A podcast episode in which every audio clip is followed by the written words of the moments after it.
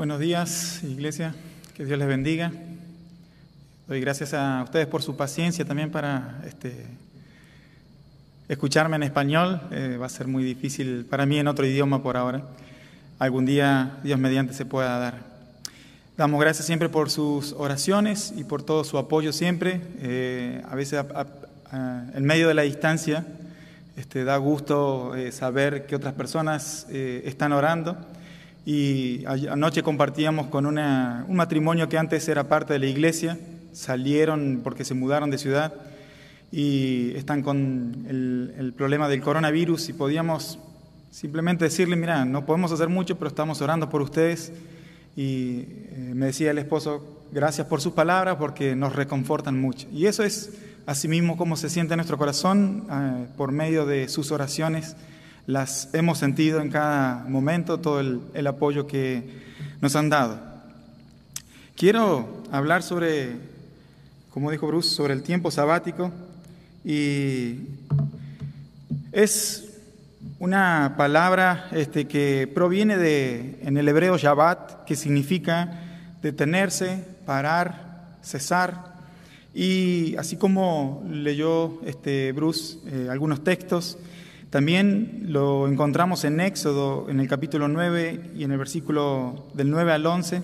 Y allí dice, sobre todo el versículo 11, porque en seis días hizo Jehová los cielos y la tierra, el mar y todas las cosas que en ellos hay, y reposó en el séptimo día. Por tanto Jehová, dice, bendijo el día de reposo y lo santificó.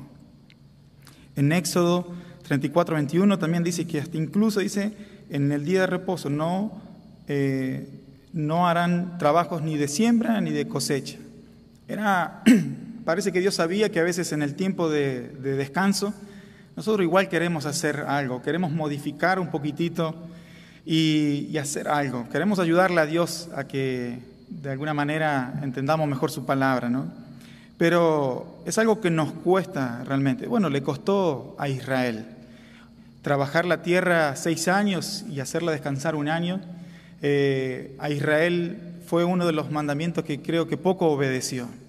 Eh, no, había, no le daban a la tierra ese descanso. Y a veces ni nosotros tampoco nos damos a nosotros ese descanso que, merecemos.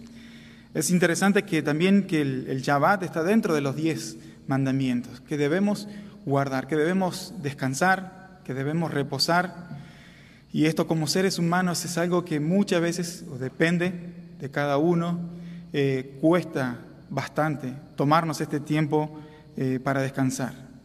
La pregunta es, ¿por qué Israel? Bueno, no vamos a ir muy lejos, o sea, ¿por qué a nosotros a veces nos cuesta poner en práctica esta palabra? Por un lado, yo creo que en Israel, o nosotros, puede llegar a ser un aspecto muy importante en nuestra fe. Es una falta de fe. ¿En qué sentido? En que descansar es un acto de fe porque confiamos en Dios. No nos preocupamos, como dijo Karina, a veces trabajando y, queremos hacer más y, a veces es donde le toca a Dios hacer. Y es algo que hemos experimentado en nuestro regreso, por lo menos en, en mi vida en esta cuarentena uno quisiera hacer más porque uno ve que la gente se apaga, eh, se desconecta, ya no es lo mismo, y uno quisiera ir y darle un abrazo, palmearle la espalda, algunos un poquito cachetear para que se despierten, y es que nosotros queremos hacer, y es que es Dios quien tiene que hacerlo. Hasta en eso tenemos que descansar en Dios hasta cuando trabajamos para Él, y cuesta y cuesta demasiado. A veces pareciera como que Dios está un poco dormido y tengo que yo ayudarle a Él para que las cosas se puedan hacer, porque pareciera que...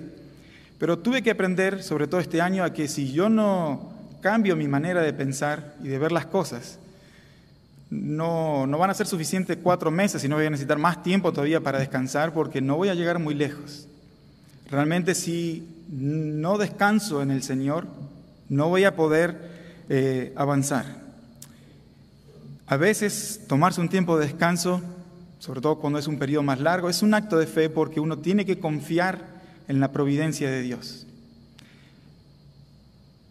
conozco una persona allí en la iglesia que él estuvo con una enfermedad, una vértebra, se le pudrió por una infección y él estaba a punto de perder esa vértebra y si perdía esa vértebra, obviamente quedaba paralítico.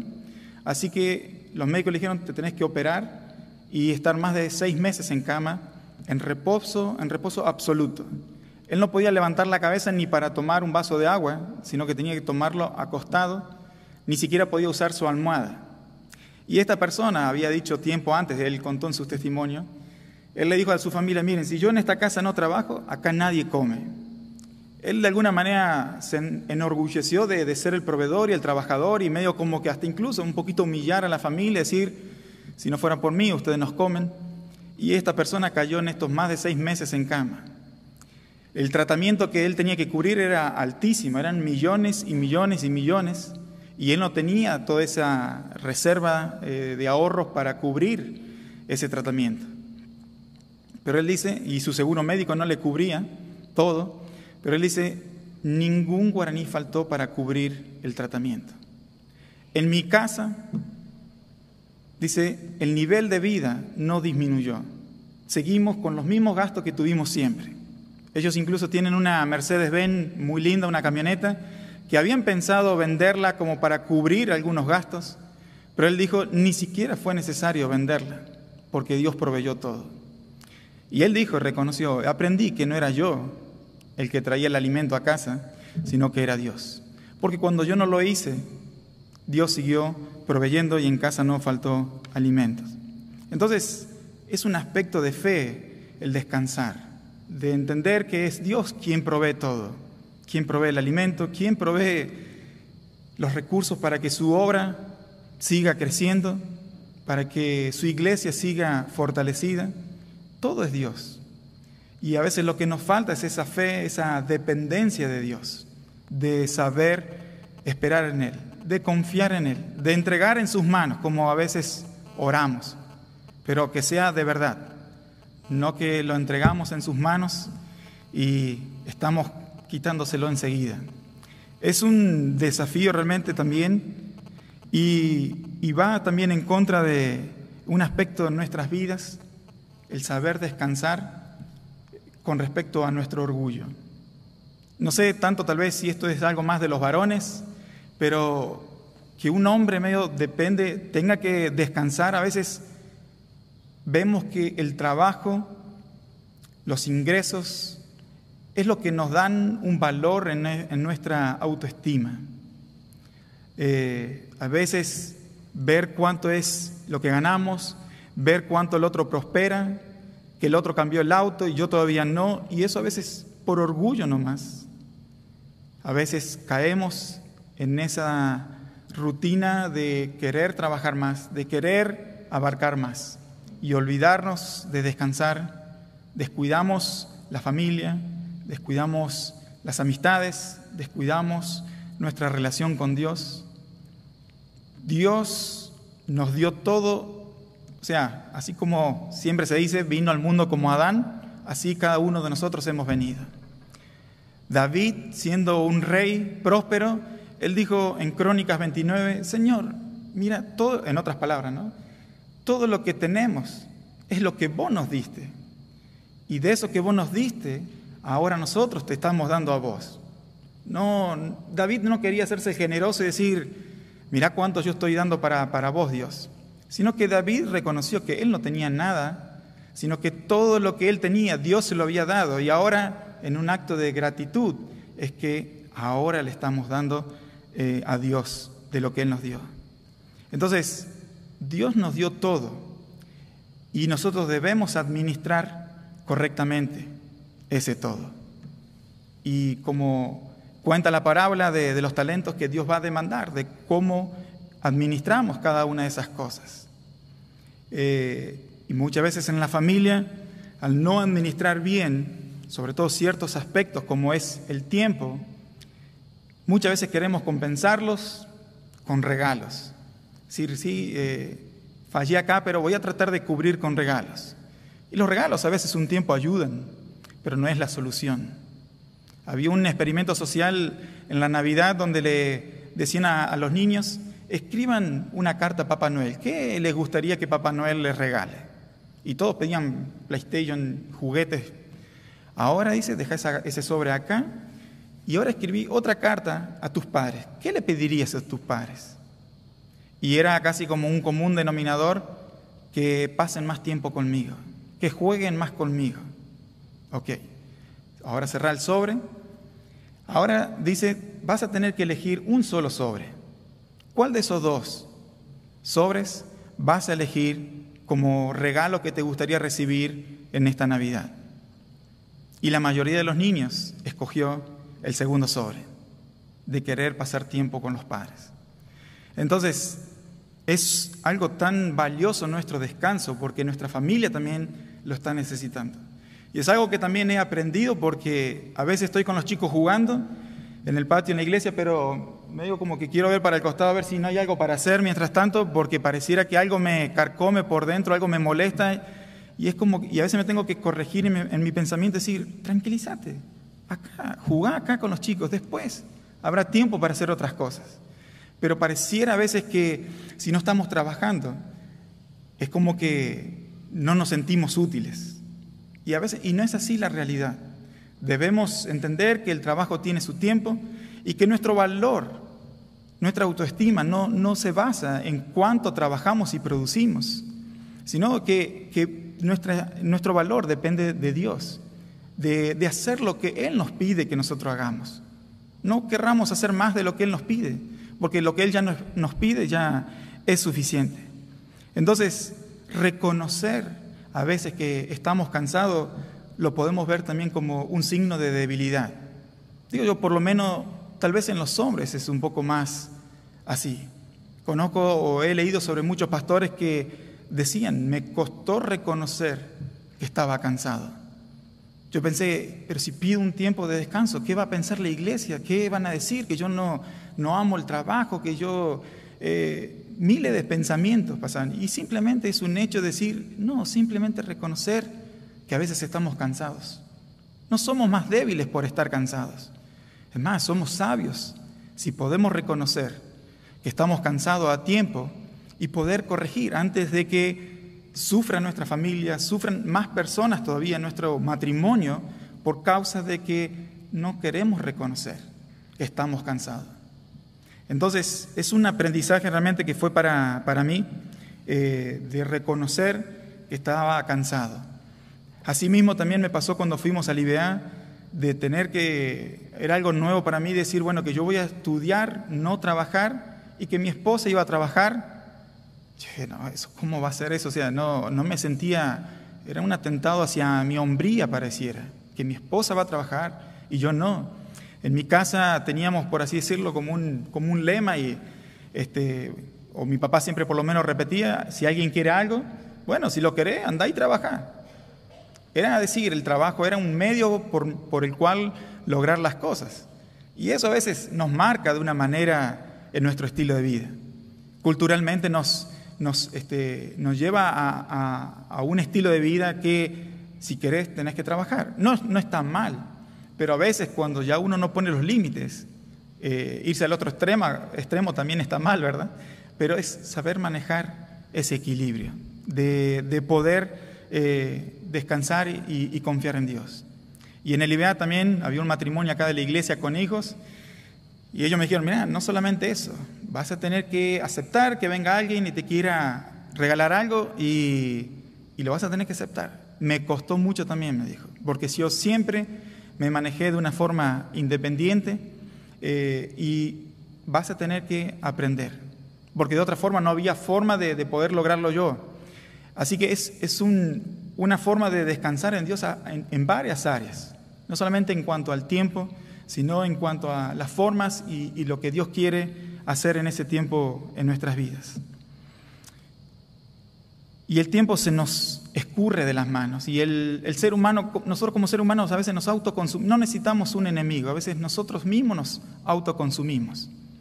Si, yo, si hacemos un repaso de unos años atrás, por ejemplo, aquí en, en Filadelfia, ¿cuánto tiempo se tardaba para llegar a Asunción en un camino de tierra? Antes se usaba aquello cachapeo, también que había un tiempo que estaba el avión y todo lo demás. Pero ¿Cuánto tiempo se tardaba para llegar a Asunción? ¿Cuánto tiempo se tardaba en procesar todos los alimentos? Hoy uno va y lo compra, en lavar la ropa y secarla. A los tiempos han cambiado terriblemente, en sembrar, cosechar, la diferencia de antes a lo de ahora. ¿Cuánto tiempo ahorramos? Yo sé que la respuesta es sencilla, pero hay dos cosas que esto nos va a detallar. Que el tiempo que ahorramos, por un lado, es muchísimo, comparando con años anteriores. Pero la segunda realidad, y la más triste, es que el tiempo nos sigue faltando. Como a veces digo a los hermanos en la iglesia, pudiéramos decir y discutir que no, que el día hoy no tuvo 24 horas. Quisiéramos discutirlo porque se nos fue de la mano el día, pero contra esa lógica no podemos discutir porque sabemos que, pero si pudiéramos, hasta aceptaríamos que el día no tuvo 24 horas, tuvo menos. El problema no está en el tiempo, sino en cómo lo administramos. Y la Biblia en muchas oportunidades, Dios le dijo al pueblo de Israel, estén quietos y velad. Dios quería que estén quietos, no que estuvieran en movimiento.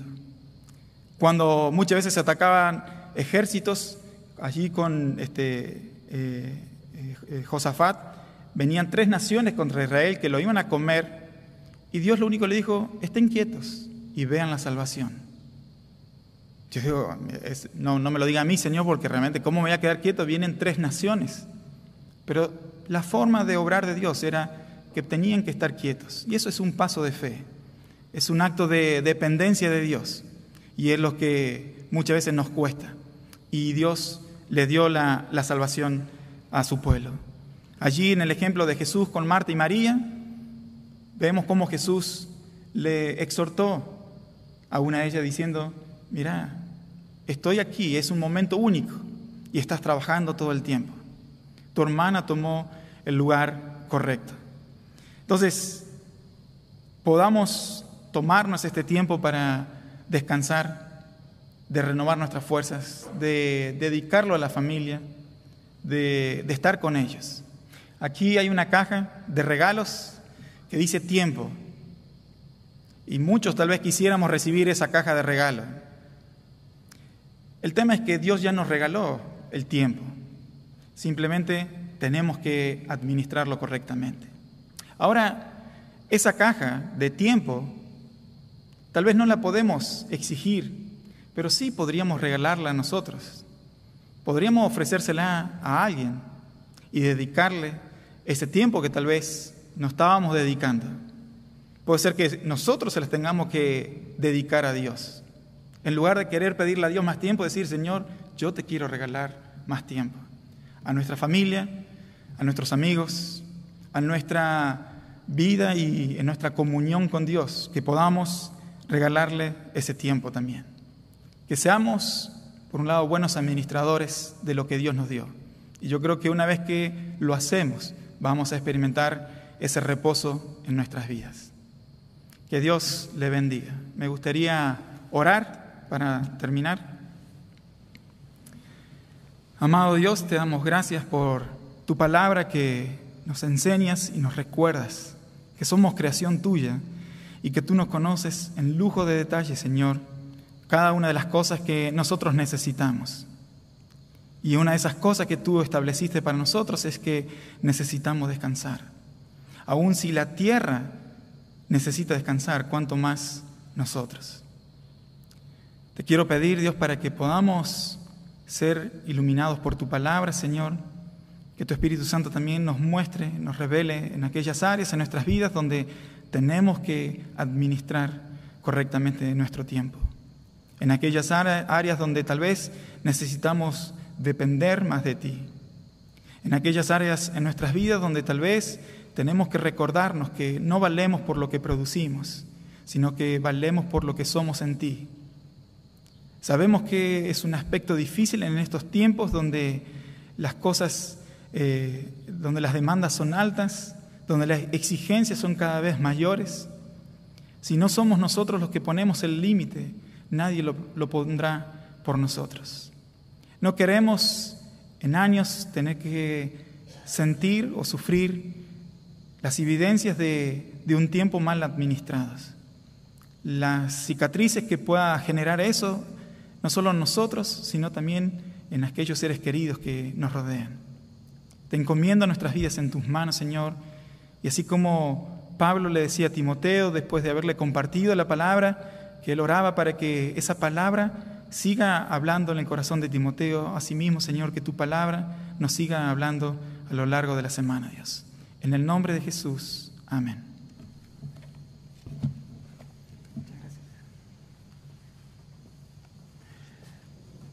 Qué bendición. El tiempo que Dios nos da ya lo tenemos y ahora depende de nosotros de regalar nuestro tiempo a Dios eh, en un acto de fe y de confianza hacia Él. Que Dios les bendiga en su ministerio, eh, en su iglesia y en su familia. Gracias por la bendición. Die äh, Punkte, die er ansprach in dieser Besinnung, war, dass der Sabbat, der Ruhetag, ein Gebot Gottes ist. Sechs Tage sollst du arbeiten und am siebenten sollst du ruhen. Und er ging kurz darauf ein, warum es in, in seiner äh, Analyse, in seiner Erfahrung nach der Bibel nach schwerfällt, zu ruhen. Nämlich erstens fehlendes Vertrauen und zweitens unser Stolz.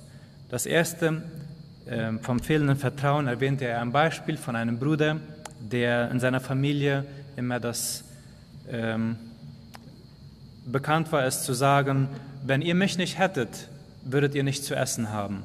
Und diesem Bruder hat es dann gesundheitlich schwer ergangen an seinem Rücken und er musste sich pflegen lassen.